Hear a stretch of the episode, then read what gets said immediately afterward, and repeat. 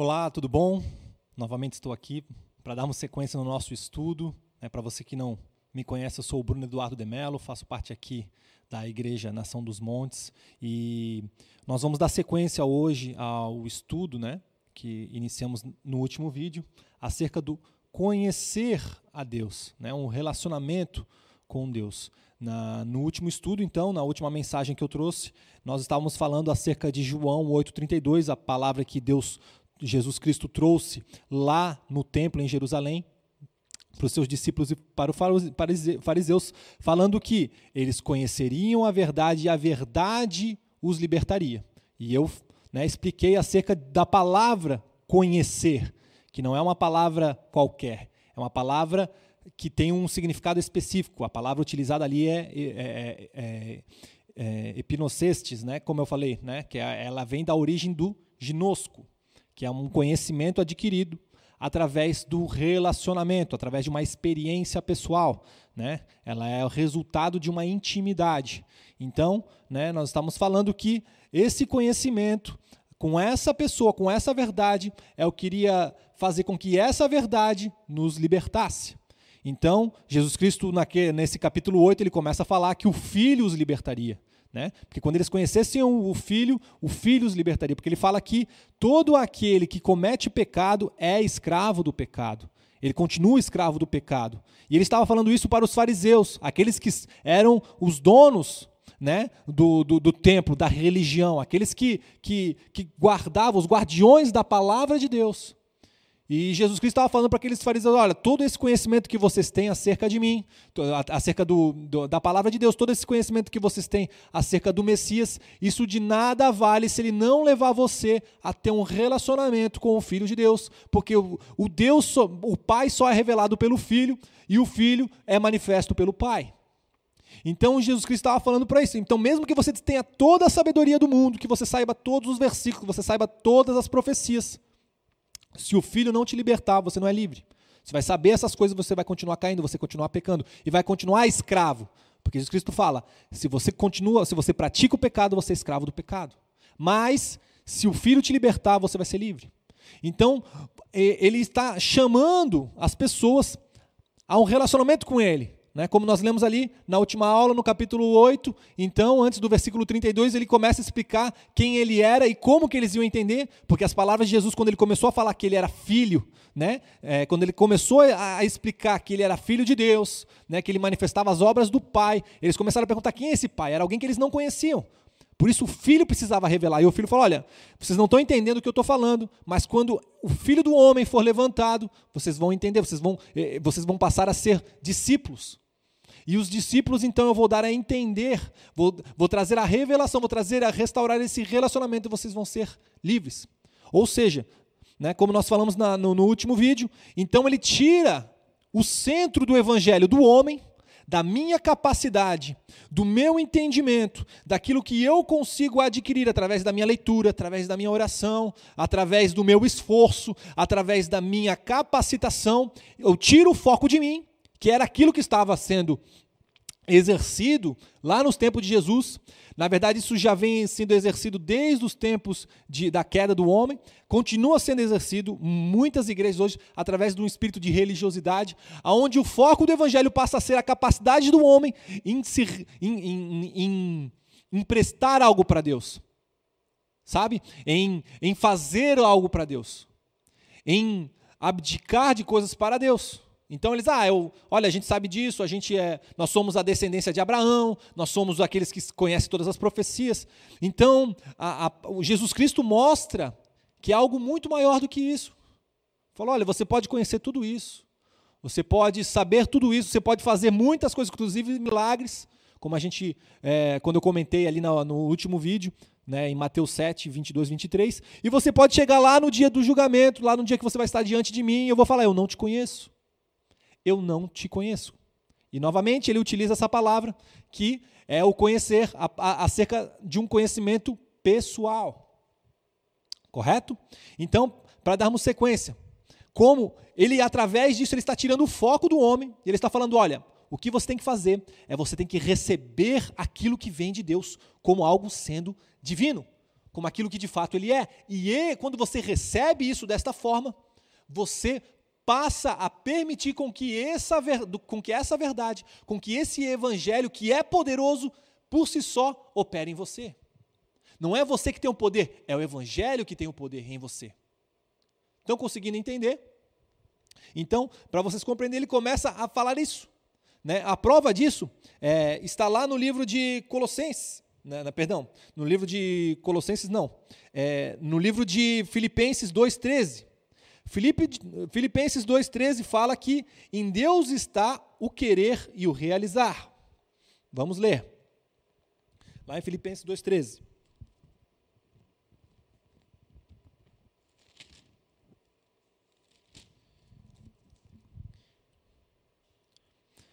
Filipenses 2,13 diz o seguinte: Porque Deus é o que opera em vós, tanto o querer como o efetuar, segundo a sua boa vontade. Então, viu que é Deus quem opera. E lá em 1 Tessalonicenses 2, capítulo 2, versículo 13, diz o seguinte: Paulo falando para os Tessalonicenses: Pelo que também damos sem cessar graças a Deus pois havendo recebido de, de nós a palavra da pregação de Deus, a recebestes não como palavra de homens, mas segundo é, na verdade, como palavra de Deus, a qual também opera em vós, os que creste. É a palavra da verdade que opera a libertação do homem. É o poder contido na palavra de Deus, é o poder contido em Deus que nos torna livres. Deus não é uma ideia, Deus não é um conhecimento que eu e você adquirimos. Deus é um ser supremo. E ele foi manifesto na pessoa de Jesus, se fez carne, para dizer que ele é real. Ou seja, uma ideia de Deus, um conhecimento acerca de que Deus é Deus não é o que te salva, é a pessoa de Deus manifesta em Jesus Cristo que te salva. Por isso que o verbo precisa se tornar carne, ele precisa se tornar uma parte sua. Não é simplesmente você chegar lá no dia do juízo, você né, se apresentar a Deus ou aos homens e falar: olha, eu sei que tem Deus, eu sei que existe Deus, eu tenho conhecimento de Deus. Os, o, os fariseus também tinham esse conhecimento. O que vai nos tornar filhos do Pai é aquele que o, Espírito Santo testifica: este é filho. É aquele que nós vamos chegar e ele, eu te conheço, eu tenho um relacionamento contigo, eu vejo filho em você. Não por aquilo que eu faço ou deixo de fazer, mas por aquilo que eu aceito dele. Então está muito mais voltado o evangelho num abrir do coração, num humilhar e aceitar a Deus da forma como ele se manifesta. Eu, eu permiti com que Deus opere em mim. Porque existem pessoas que sabem muito mais da palavra do que eu, do que você. São conhecedores, são mestres da verdade. Mas como Paulo declarou ali, eles sabem, aprendem, aprendem, mas eles não chegam à plenitude do conhecimento de Deus.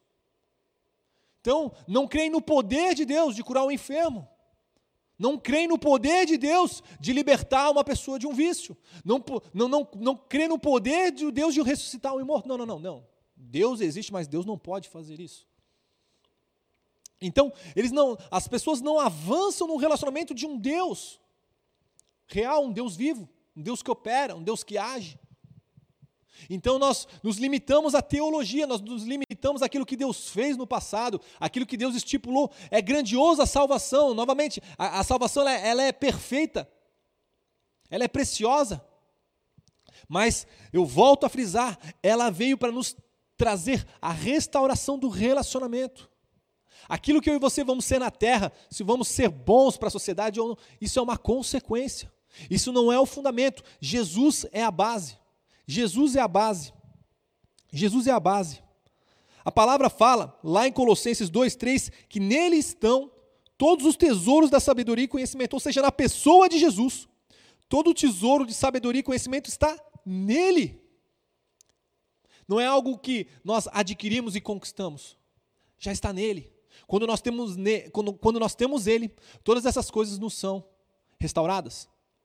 Então, Jesus Cristo no capítulo 8 de João, nós vemos Jesus Cristo está ministrando acerca disso, acerca da, da sua crucificação, aquilo que ele vai fazer e qual que vai ser o resultado dessa crucificação, dessa morte e dessa ressurreição no terceiro dia. Que seria tornar os discípulos, os discípulos filhos do Pai, acessos à verdadeira liberdade que só o Filho tem. Só o filho tem. E por que ele falou isso? Porque quando nós lemos Gênesis, no capítulo 2, quando Deus começa a criar todas as coisas, principalmente os detalhes do jardim, e ele fala lá da criação da árvore, do conhecimento do bem e do mal. E depois ali no, ele fala para o homem não comer desse fruto, que é, que é gerado por essa árvore. E depois nós vemos no capítulo 3 a serpente, ela seduzindo Eva. Nós vamos acompanhar aqui nesse vídeo de hoje como que Satanás fez foi justamente deturpar a ordem das coisas. Para que esse acesso a Deus, para que esse conhecimento a Deus, ele não fosse mais alcançado. Ao invés de nós termos a nossa inteligência, a nossa sabedoria, o nosso conhecimento, os frutos, como um resultado natural de um relacionamento com Deus, não. Ele inverte. Ele quer que eu e você tenhamos um relacionamento com Deus através do fruto. Ou seja, que nós tenhamos a origem através do resultado. Ele inverte a ordem. E é porque é isso que ele consegue fazer, é isso que ele faz. A gente vê isso hoje no mundo. Ele tenta inverter, perverter valores. Porque ele sabe que esses valores da sociedade em si são mutáveis. É só nós olharmos para a sociedade mundial, não precisa ser um país A, não, mundial. Uma percepção mundial. Os valores são transitórios. E é por isso que Satanás ataca neles. Porque eles são mutáveis, o homem é mutável. Mas Deus não é. A palavra fala que Deus é o mesmo ontem, hoje e eternamente. Por isso que quando ele foi atacar Jesus no deserto com a própria palavra de Deus, se, né, se de fato és o filho de Deus, faz, ele, quando ele tentou começar a colocar dúvidas no coração de Jesus, Jesus prontamente o rebatia com a própria palavra e reforçava a identidade de quem ele era. O relacionamento que ele tinha com o Pai, ele fala não só de pão viverá o homem, mas de toda a palavra que procede da boca de Deus, ou seja, aquilo que está acontecendo hoje, o relacionamento que ele tem hoje com Deus. Não foi de uma profecia declarada há tantos anos atrás, há milhares de Não, não, não, não. Foi daquilo que eu tenho com Deus hoje. Eu ratifico essa palavra. Eu sou a personificação dessa palavra. E contra essa palavra tu não tem poder. E Satanás foge. E é por isso que ele tenta perverter para que eu e você não venhamos a ter acesso a ela. Porque daí todas essas questões de valores, todas essas questões que hoje são discutidas, que muitas vezes tentam ser remediadas através de leis, através de decretos, essas coisas não precisam haver leis, não precisam haver decretos, não precisam haver aios, porque os nossos frutos serão bons. Eles serão manifestações naturais daquilo que nós geramos num relacionamento de intimidade. Uma criança, um filho, ela é um resultado natural de um relacionamento de intimidade de um homem e uma mulher. Agora você não consegue trazer um relacionamento de, de intimidade de, homem, de uma mulher através do filho. Não existe isso na natureza. Você não consegue através do filho, agora o filho vai gerar é, intimidade num homem com uma mulher. Parece loucura estar explicando, mas é exatamente isso que nós fazemos com as coisas que Deus nos deu, a palavra de Deus, muitas vezes até mesmo aquilo que nós temos como igreja, no, no estilo de adoração, ou enfim, na vida de igreja que nós temos. Nós tentamos fazer com que os filhos, com que os frutos, eles nos levem a um relacionamento com Deus, sendo que é totalmente contrário. É Babel, gente. Babel. É a gente querer chegar a Deus, querer chegar ao céu, construir uma torre cada vez mais alta para alcançar Deus. Só que Deus não participa da obra, é só o homem. Então nós temos conhecimento, não, nós sabemos como. Nós temos aqui, ó, a planta está aqui, então a gente sabe que tem que ser tanto de cimento, tanto de tijolo, tudo. Não, a gente sabe, tem todas as medidas, está tudo aqui. Qualquer homem aqui é inteligente o suficiente, é capaz, a gente, nós, nós, estudamos o suficiente, nós esquadrinhamos essa palavra, então nós vamos conseguir chegar até o céu. Não adianta. Determinado momento da nossa edificação, Deus vai botar tudo a cair. Por quê? Porque nenhuma, nenhuma obra permanece de pé se ele não for o fundamento. E isso está na sua palavra. Tá? Gostaria que você abrisse a sua palavra lá em Provérbios, capítulo 24, versículo 3 ao 4, nós vamos ler, tá? Então, lá no livro de Provérbios, capítulo 24, do 3 ao 4 diz o seguinte: Com a sabedoria se edifica a casa, e com a inteligência ela permanece firme. Pelo conhecimento se encherão as câmaras de todas as substâncias preciosas e deleitáveis. Presta atenção, ó, novamente eu vou ler esse texto, tá? Provérbios, capítulo 24, 3 ao 4 diz o seguinte: Com a sabedoria se edifica a casa, e com a inteligência ela permanece firme. Pelo conhecimento se encherão as câmaras de todas as substâncias preciosas e deleitáveis. Quando nós lemos essa palavra, né, que aqui Salomão está declarando, é, é, nós temos o entendimento de que com a sabedoria se edifica a casa, com a inteligência ela, ela permanece firme, e com conhecimento ela é preenchida. Essa casa ela começa a encher de coisas preciosas. Existe uma sequência lógica. Quando nós lemos esse texto em, em Provérbios, capítulo 24, a palavra sabedoria é a palavra hukmah, ou a palavra shokmah, é uma palavra hebraica. Tá? Na cultura judaica, na cultura judaica existem, no, no, no, próprio hebraico, existem algumas palavras para sabedoria. Tá? Se eu não me engano, são seis palavras. Porém, uma delas, uma delas, descrita principalmente em Provérbios capítulo 8, ela descreve a sabedoria como uma a sabedoria personificada, a pessoa de sabedoria, que nós entendemos que é a pessoa de Jesus. Né? Como eu li antes, ali em Colossenses, Jesus é a personificação da sabedoria, de Deus. Ele é o ser eterno, mas ele é, ele é um com o Pai, mas ele foi criado pelo Pai.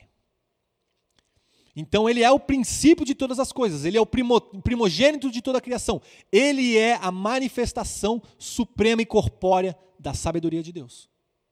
Paulo, ele, ele, ele, nas suas cartas, ele, ele explana isso com muita graça, com muita sabedoria. Mas a palavra que descreve, então, quando nós lemos principalmente o Antigo Testamento no hebraico, a personificação da sabedoria, a sabedoria como uma pessoa, é essa palavra. Então, quando você vai estudar a história da igreja, tem um, alguns livros né, que falam acerca disso, comentam, eles falam dessa cultura judaica de, de ter essa questão da personificação da sabedoria, como uma pessoa, como um espírito. Né? Por muito tempo, o próprio Espírito Santo, ele foi com, é, principalmente ali na, na, igreja primitiva, depois da morte dos apóstolos, eles chamavam o Espírito Santo de o Espírito de sabedoria, o Espírito da sabedoria. Então, essa personificação, e aqui de fato representa isso. A pessoa de sabedoria, se, é, é, com a pessoa de sabedoria se edifica a casa. E com a inteligência, né? aqui a, a inteligência, a palavra é tabum. O que, que ela significa? Tá? O que, que essa palavra ela significa? Ela significa a capacitação de você discernir, de você conseguir separar as coisas. É uma inteligência. Ela tem a sua origem ubim, que também é uma palavra de sabedoria, que significa a, a, a capacidade de você conseguir raciocinar, discernir, pensar. Então ele fala: a pessoa de sabedoria, ela é quem edifica a casa. Em consequência dela, você vai, você vai adquirir a, a inteligência para discernir as coisas. E através dessa inteligência, desse, discernimento, você vai adquirir o conhecimento ou a compreensão. Essa palavra aqui no hebraico, conhecimento, é o da'at, que ele significa uma compreensão. Uma compreensão. Essa palavra ela vem lá da origem Yadá, que eu falei que era o equivalente do ginosco, que é o conhecimento por relacionamento, correto? Mas você percebe que ela só vem num terceiro momento você já vai entender por que eu estou lendo isso aqui. Ela só aparece na construção das coisas, na formação das coisas. E a palavra casa aqui é bait, a, a palavra hebraica bait, ela significa tanto para casa quanto para família. Quando você lê lá no Antigo Testamento que Noé levou a sua família para dentro da arca, ele também, a tradução também pode ser é, Noé levou a sua casa, né, que representa a família, descendência, representa é, tribo, enfim, ela tem essa conotação. Tá? Então ele fala: quando você vai instituir a família, quando você vai instituir a casa, quando você vai instituir é, a, a edificar, edificar algo, ele fala: primeiro a pessoa de sabedoria é o fundamento. Depois, com o fundamento, com a pessoa de sabedoria, vai vir a inteligência. E depois, com a inteligência, vai vir essa capacitação de você encher toda esta obra que foi construída, que foi edificada, com a, a capacidade de fazer a separação, de fazer a divisão, de ter a compreensão é, pela experiência, porque você já teve a experiência lá atrás com a pessoa de sabedoria. Por que, que eu estou falando isso? Gostaria que você abrisse a sua palavra lá no capítulo 2 de Gênesis. Capítulo 2 de Gênesis diz o seguinte. Capítulo 2 de Gênesis diz o seguinte. Capítulo 2, versículo do 8 até o 17, tá bom? Presta atenção. Então, acerca do Éden, o sexto dia. E plantou o Senhor Deus um jardim no Éden, da banda do Oriente, e pôs ali o homem que tinha formado. E o Senhor Deus fez brotar da terra toda árvore agradável à vista e boa para alimento, e a árvore da vida, no meio do jardim, e a árvore da ciência ou do conhecimento do bem e do mal. E subia um rio do Éden para regar o jardim, e dali se dividia e se tornava em quatro cabeças. O nome do primeiro é Pison, este é o que rodeia toda a terra de Avilá, onde há ouro. O ouro dessa terra é bom, e ali há o ubdélio e a pedra sardônica. O nome do segundo rio é Gion, este é o que rodeia toda a terra de Cush. O nome do terceiro é Idekel, que é o que vai para a banda do oriente da Assíria. O quarto é o rio Eufrates. E tomou o Senhor, Deus, o homem, e o pôs no jardim do Éden para lavrar e o guardar. E ordenou o Senhor Deus ao homem: De toda árvore do jardim comerás livremente, mas da árvore da ciência do bem e do mal não comerás, porque no dia em que dela comeres, certamente morrerás.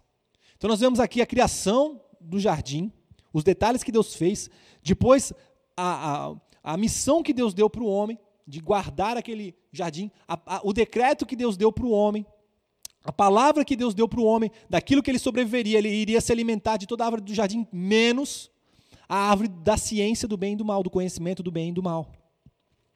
Então ele dá essa palavra para o homem. E repare que essa palavra conhecimento descrito está aqui. É a palavra daat.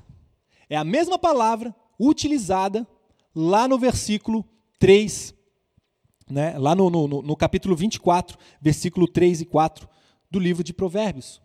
É uma compreensão, muitas vezes até é, ao acaso, é uma compreensão que você não sabe a origem. Você não, não sabe, mas através de uma experiência, ela chega até você.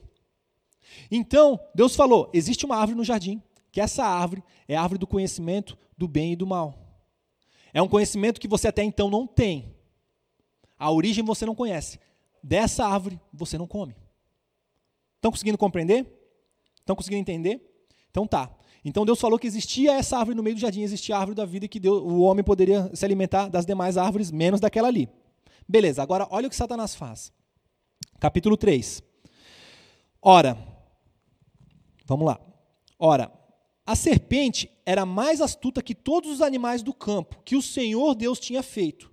Ela falou à mulher: É assim que Deus disse: Não comereis de toda árvore do jardim? E disse a mulher à serpente: Do fruto de, das árvores do jardim comeremos, mas do fruto da árvore que está no meio do jardim, disse Deus: Não comereis dele, nem nele toqueis, para que não morrais. Então a serpente disse à mulher: Certamente não morrereis, porque Deus sabe que no dia em que dele comerdes, se abrirão os vossos olhos e sereis como Deus, conhecendo o bem e o mal. E viu a mulher que aquela árvore era boa para dela se comer, agradável aos olhos e desejável para dar entendimento. E ela tomou do seu fruto, comeu e deu também a seu marido, e ele comeu. E então abriram-se os olhos de ambos, e percebendo que estavam nus, coseram folhas de figueira e fizeram para si aventais. E ao ouvir a voz do Senhor Deus, que passeava no jardim pela viração do dia, escondeu-se Adão e sua mulher da presença do Senhor, Deus, entre as árvores do jardim. Então preste atenção. Nós lemos que Deus tinha plantado as árvores, Teve uma específica que era acerca do conhecimento do bem e do mal, que nós falamos que é a palavra da'at, que é uma compreensão adquirida de uma forma que você muitas vezes não sabe qual é a origem. Ela é, uma, é, uma, uma, é um conhecimento já formado, é uma compreensão já formada que te é entregue. Então, nós lemos que existe essa árvore no meio do jardim, e Deus fala que para você não comer. E nós entendemos lá em Provérbios capítulo 24 que essa, esse, essa compreensão esse entendimento, essa sabedoria, ela só, ela só, é, ela só é formada numa terceira etapa. Num terceiro momento, primeiro você precisa ter a pessoa de sabedoria fundamentando a tua estrutura. Depois, essa pessoa da, da, de sabedoria, ela vai gerar em você uma, uma capacidade de discernir entre o bem e o mal, entre o certo e o errado. Uma capacitação de você ter uma inteligência para você pensar livremente, para você agir livremente. E essa capacidade, esse relacionamento gerando isso, ele vai te dar o resultado, que é o quê? Uma atitude sábia, um pensamento sábio, um movimento sábio. Estão conseguindo entender? Então você já tem um, você, ela passa por um filtro, filtro até você adquirir aquilo, aquele fruto. Estão conseguindo entender? E aqui nós lemos Satanás falando. Não foi assim que Deus falou. Ele falou isso para você porque ele sabe que no dia em que você comer do fruto, os seus olhos se abrirão e vocês conhecerão o bem e o mal como Deus conhece. Sabe qual é a palavra que ele usa para conhecerão o bem e o mal? Yadá. A mesma que é o equivalente de ginosco, lá no grego. É a palavra que é o conhecimento adquirido por relacionamento. Ou seja, Satanás está falando: olha, não vai na onda de Deus, não. Não vai na onda de Deus, não. Deus só está falando essas coisas para você, Eva.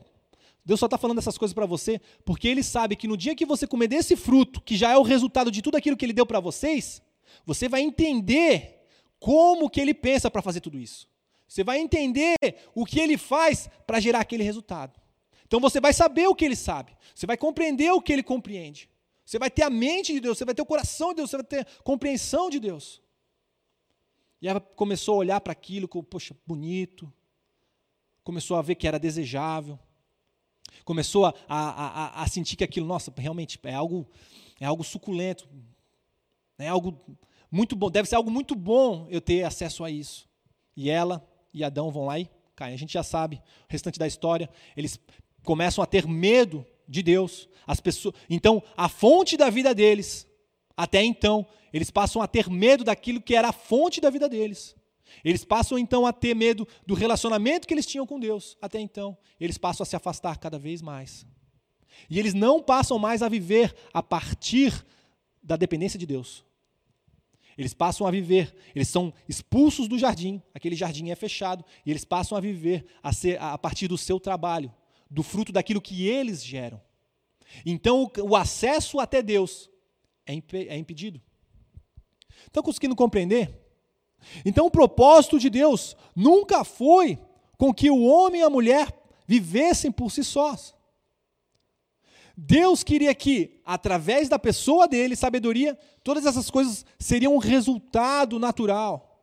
Esse conhecimento que eles, que eles queriam tanto ter, né, que, que Satanás mostrou para eles. Não, olha, vocês não podem. O eh, que, que, que, que Deus falou para você, Eva? Não, a gente não pode comer, não pode nem tocar. Não, mentira, eles podiam tocar. Deus só falou: olha, vocês não podem comer. Ou seja, sabe essa sabedoria, sabe essa coisa que parece bacana, parece inteligente? Cara, você pode tocar nisso, você pode mexer com isso, mas não viva disso. Não faça disso o seu alimento. Não faça disso o teu sustento. Eu sou o teu sustento. Você pode ver, você pode olhar, você pode tocar, manusear, mas não te envolva com isso ao ponto disso ser o sustento da tua vida. Eu sou. E com tendo, me tendo como sustento, você vai perceber que essas coisas vão ser um resultado natural. Você vai criar, você vai fazer, porque você é uma imagem e semelhança minha. Estão entendendo como que Satanás age? Quando nós lemos o Evangelho, né? Ali depois do batismo de Jesus, Jesus é impelido pelo Espírito até o deserto, ele é levado lá no deserto e Satanás começa a, a testá-lo, né? depois daqueles 40 dias de jejum. E Satanás começa, através da palavra de Deus, tentar lançar dúvida na identidade de quem Jesus é. E é isso que ele fez com Eva. Como é que Satanás age? Primeiro, ele, ele tenta atacar a tua identidade, para que você se esqueça daquilo que você é e daquilo que você tem acesso. E depois, o que, que ele faz? Ele te promete algo que você já tem, só que sem Deus. Então, ele te, ele te promete algo que é impossível de se alcançar. Ele, ele te oferece aquilo que você já tem, mas sem a capacidade de você alcançar. Ele te engana, literalmente. E foi isso que ele fez com Eva. Ele prometeu para Eva algo que ela já tinha. Ele falou: olha, não, você vai ter isso. Vai por mim. Você vai pensar como Deus. Você vai adquirir o conhecimento como Deus tem conhecimento, por experiência, por relacionamento. Ou seja, Então, desde, desde então, o homem passou cada vez mais a sobreviver daquilo que ele pensa, daquilo que ele faz, daquilo que ele é, daquilo que ele não é, daquilo que ele lê, daquilo que ele ouve, daquilo que ele assiste. Ele passou a pautar a sua vida. Então elas passaram a ser o alimento do seu ser. Porque são elas que balizam a sua decisão. Ah, isso aqui é certo ou isso aqui é errado? Ah, isso aqui eu posso, isso aqui não posso. É, gente, é o povo que, que vive na lei. Vive na lei. Não, isso aqui posso, isso aqui não posso. Isso aqui é bom, isso aqui é ruim. Deus te fez para ser livre. Deus me fez para ser livre. Estando debaixo do Espírito, nós não vamos fazer absolutamente nada que desagradasse a Deus. Me diz, qual foi a lei que Deus deu para Abraão? Qual foi a lei que Deus deu para Jó? Qual foi a lei que Deus deu para Noé? Leia o livro de Enoque. Qual foi a lei que Deus deu para Enoque? Deus deixou algum mandamento? Tinha que, olha, não matar. Não. Mas o relacionamento desses homens, que eram chamados de amigos de Deus, eles faziam com que eles fossem chamados de justos. Justos. Ah, ele é justo para o Bruno? Não. Uma coisa é ser chamado de justo, pelo, de justo pelo Bruno. Era chamado de justo pelo pastor? Não. Era chamado de amigo pelo Bruno, pelo pastor, pelo Beltrano? Não. Foi chamado pelo próprio Deus de justo foi chamado pelo próprio Deus amigo de Deus. Ele não precisou de nenhuma lei. O relacionamento dele gravava cada palavra de Deus no coração deles. E é isso que Jesus Cristo veio para restaurar. A palavra fala é, no Evangelho, João 10,10 10 diz o seguinte: O ladrão não vem senão para roubar, matar e destruir. Eu vim para que tenham vida e a tenham em abundância. Eu vim para que vocês tenham vida e a tenham em abundância. Abundância. Essa palavra que Jesus Cristo deu, é, é, ela é, ela é, foi uma palavra é, muito específica. Por quê? Porque ela revela que Jesus Cristo ele não morreu numa cruz para que eu e você vivêssemos fazendo isso pode, isso não pode, isso pode não. A palavra abundância ela é, do, ela é no grego original chamada de perissos. O que, que é perissos? Peri é aquilo que está acima, é aquilo que é, tem a preeminência, aquilo que é, não se pode comparar. E ISO significa igual, padrão, modelo. Quando a gente vai numa empresa, a empresa tem ISO 9000, ISO 9001, é isso. É um modelo, vem, desse, vem dessa palavra do grego. Tá? Significa um modelo normal, um padrão, um conceito estabelecido. Então, ele está falando, essa palavra que significa abundância, peri, é, perissos, ela significa que é algo acima do comum. É algo que sobrepõe esse comum. Então, o que, que Jesus Cristo falou? Eu vim para que vocês tenham vida e vida em abundância. O diabo ele veio para matar, roubar e destruir, mas eu vim para que vocês tenham vida e vida em abundância. Ou seja, eu vim para entregar a vocês algo muito maior do que você pode ou não pode fazer aquilo que é, a população vive hoje, aquilo que o, o, mundo vive hoje, aquilo que as pessoas comuns vivem hoje. Ah, eu vou ser um bom cidadão, vou. Não, não, não, cara. Eu vim te entregar uma vida de relacionamento com Deus. Você pode conhecer, ter acesso ao próprio Pai. E você pode viver por isso. E essas coisas é que vão te sustentar. Porque a vida está em mim, a sabedoria está em mim. Toda a sabedoria foi manifesta corporeamente na pessoa de Jesus. Se você ler Provérbios 8, você vai ver a criação do mundo descrita pela pessoa de sabedoria. Ele fala: Eu era as delícias de Deus, junto aos homens, junto ao Pai. Mas nós muitas vezes vivemos as nossas vidas baseados na média. Na média, no padrão, no ISO. Eu quero ter o ISO, Bruno, eu quero ter o ISO do mundo. Eu tenho o ISO 9000, a minha igreja é ISO 9000 do mundo. Ela toca a música que o mundo toca. Nada contra. Você pode tocar a música que for. Eu tenho um ISO 9000, mas você não, não pode viver por isso. A tua igreja tem que ter mais do que isso, do que uma aparência. A tua igreja foi chamada para ter uma identidade em Deus. Ter, ser conhecida não pelo mundo por aquilo que você faz em favor de Deus, mas tem que ser conhecido pelo próprio Deus. Não adianta nada o mundo falar que você é amigo de Deus, se chegar lá no dia que você vai se ver diante dele, ele falar: Eu não sou teu amigo, eu não te conheço. Eu prefiro mil vezes não ser alguém agradável ao mundo, até mesmo ao meio gospel, ao evangelho, o que for. Mas num dia lá do juízo, ou no dia que eu me encontrar diante dele, ele falou: Você me conhece. E para isso eu e você não precisamos ter placa. E eu não quero aqui falar que, olha, todo, qualquer movimento, ele é contra. Não, longe disso, gente. Tem, é, nós podemos viver isso. Eu muitas vezes não vivo isso, gente. Por isso que a palavra veio para mim. Eu recebi essa palavra.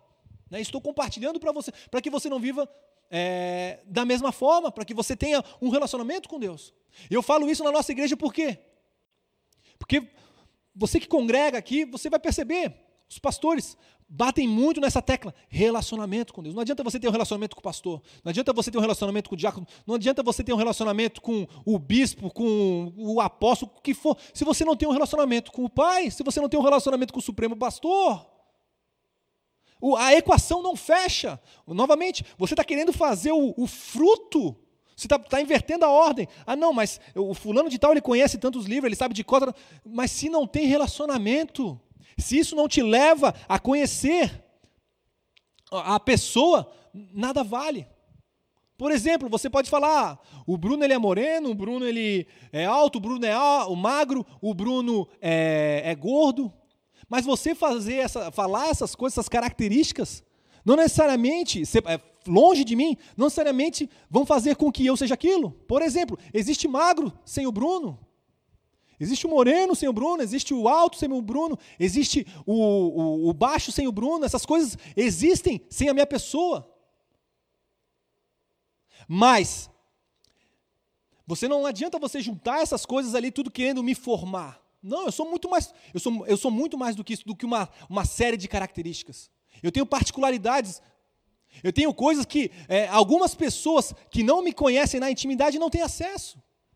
E quanto mais íntimo de mim, mais a pessoa vai me conhecer e saber. Então, muitas vezes, alguma pessoa pode até dar essas mesmas características. Por exemplo, a minha noiva. Ah, eu vi um cara moreno, eu vi um cara ah, é, com barba, eu vi um cara magro, eu vi um cara. Pode dar todas as características que eu acabei de descrever agora, há pouco tempo atrás, agora. E a, a, a minha, a minha noiva vai olhar para aquilo e falar: tudo bem, é tudo isso, é aquilo que o Bruno tam, também é. Mas aquilo ali não é o Bruno. Pode passar uma pessoa com as mesmas características na frente dela, vai olhar e vai falar: não é, não é, meu, não é meu noivo. Em contrapartida, se alguma pessoa só me conhecer acerca desses, desses adjetivos, dessas características, eu posso muitas vezes passar na frente dessa pessoa, essa pessoa não saber que eu sou. E é muitas vezes isso que a gente faz com Jesus. A gente sabe cada característica de Jesus. A gente sabe é, a forma como ele age, a gente sabe o que ele faz, a gente sabe com quem ele gosta de andar, mas a gente não conhece ele, então ele passa na nossa frente e a gente não vê. Nunca me esqueço, um dia eu estava orando e buscando a Deus e, e, lendo a palavra e naquela coisa, né? E conhecer a palavra, eu quero né, entender e, e me aprofundar. E lá pelas tantas do estudo, Deus falou assim: Bruno, você sabe tanto a meu respeito e me conhece tão pouco. E ali eu parei e eu falei, cara, o que, que eu vou? Que, que eu vou falar, né? Mas é muitas vezes isso. A gente nós nos esforçamos em aprender, e, gente, isso não é errado. Isso não é errado. Nós precisamos ter um tempo de qualidade na leitura da Bíblia, nos aprofundar, entender, compreender. Mas isso tem que nos levar sempre para algo maior. Isso não pode ser o nosso alimento. O alimento é, é Jesus Cristo falou. O pão do alto quem dá é o meu Pai. Eu sou o pão do alto. Nada, nem ninguém substitui a pessoa de Jesus.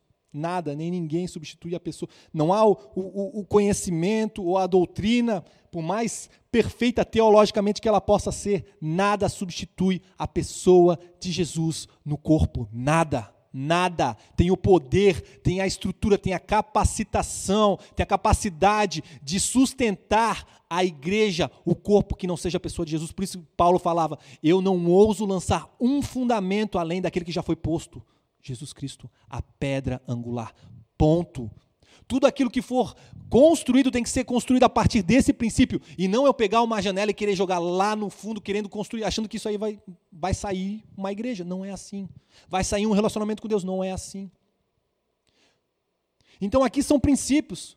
Mas a forma de você conhecer Deus é você e Deus. Você vai ter o teu jeito de conhecer Deus. Você vai ter o teu jeito de conhecer o Espírito Santo. Eu tenho um, Mateus tem outro, João tem outro, Marcos tem outro, Lucas tem outro, Paulo tem outro. Por quê? Por que, que não temos apenas um evangelho na Bíblia? Eu costumo falar isso. Por que, que não existe só o Evangelho de Jesus Cristo? Por que, que existe uh, o livro de Marcos, o livro de João, o, o Evangelho de, de, de, Lucas? Por que, que existe muitas vezes até os sinóticos? São três livros falando basicamente da mesma coisa, mas com percepções diferentes. Por quê? Porque eu e você somos uma carta viva. Existe um, uma esfera da pessoa de Jesus que só você possui. Ou você acha que é à toa que nós somos diferentes? Que nós fomos feitos diferentes? A, a, uma das maiores mentiras que o mundo põe é que todo mundo é igual. Todo mundo não é, todo mundo igual, é tudo igual aqui. Mentira. Mentira, nós podemos ter direitos iguais, mas eu e você somos diferentes. Mesmo eu, eu tenho sobrinhas que são gêmeas, mas eu consigo distinguir uma da outra. São diferentes. São diferentes são diferentes. E nós temos que entender isso, porque existe um propósito nisso. Cada um de nós somos, somos únicos para Deus. E nós precisamos valorizar isso. Nós precisamos a, aprender a conviver com as diferenças e saber que isso integra o corpo. E muitas vezes nós invertemos esses valores. Existiam 12 tribos, promessas diferentes, chamados diferentes, palavras diferentes, funções diferentes. Na hora de adorar a Deus, todo mundo junto, um povo só. É isso. Ah, mas aí é isso. E muitas vezes nós levantamos bandeiras que não são as bandeiras do Senhor. Muitas vezes nós queremos colocar fundamentos no nosso relacionamento com Deus, achando que precisamos de princípios. É construído com Deus. É uma palavra, é uma palavra profunda que nós precisamos uh, nos aprofundar em Deus. Você só passa a amar alguém que você conhece. Um exemplo sempre tive sonho de me casar, quero ter família, quero constituir família. Então, talvez você, assim como eu, você imaginava uma pessoa, uma esposa, alguém que você pudesse amar. Então você sonha com isso, mulher, mulher mesmo, olha, né, as, as mulheres têm esse, esse ímpeto, esse desejo e, cara, é algo tremendo. A noiva, a noiva, ela anseia o amado. Então, ela imagina, ela imagina momentos, ela consegue, começa a sonhar. Mas eu digo para você que quando essa pessoa ela encontra alguém que ela passa a amar, quando ela encontra alguém cujo ela pode focar todos esses sonhos, todos esses anseios na pessoa, ela consegue materializar isso, é gerado amor. De uma forma que até então ela não conhecia. Por exemplo, tenho sobrinhos, eu sempre quis ter sobrinho, eu achei que eu ia amar, mas agora com eles vivos, contato com eles no dia a dia, esse amor ele toma uma proporção que até então não era possível, porque ele não tinha se materializado. É assim também na nossa vida com Deus. Enquanto eu tiver um relacionamento distante com Ele, apenas ouvindo falar dele, apenas ouvindo acerca dele, lendo acerca dele, cantando acerca dele, mas não me relacionando com Ele, não ouvindo o que Ele tem para falar para mim hoje, eu estou muito limitado naquilo que a morte de Jesus Cristo e a Sua ressurreição trouxe para mim. Eu estou usando muito pouco daquilo que o sacrifício de Jesus trouxe para mim e para você. Nós precisamos sair da mediocridade, da religiosidade. E entenda que o espírito de religiosidade, ele se sente agradável na igreja, independente se ele vai usar uma calça jeans rasgada e uma camiseta ou um terno e gravata. Não é aparência, é um espírito, é espiritual. É, de, é assim que ele atua. Ele enganou Eva e ele continua enganando a igreja. Ele continua tentando me enganar e tentando te enganar. E se eu e você não tivermos um relacionamento firmado na rocha, na verdadeira sabedoria, nós vamos começar a nos apegar no quê? Não, naquilo que eu sei. Não naquilo. Não, mas é, eu já tenho um certo conhecimento, eu já tenho uma certa caminhada, então nisso aqui eu não vou cair. Mentira. Só o Senhor tem o poder e a capacidade de me sustentar e de te sustentar. Amém? Que Deus te abençoe.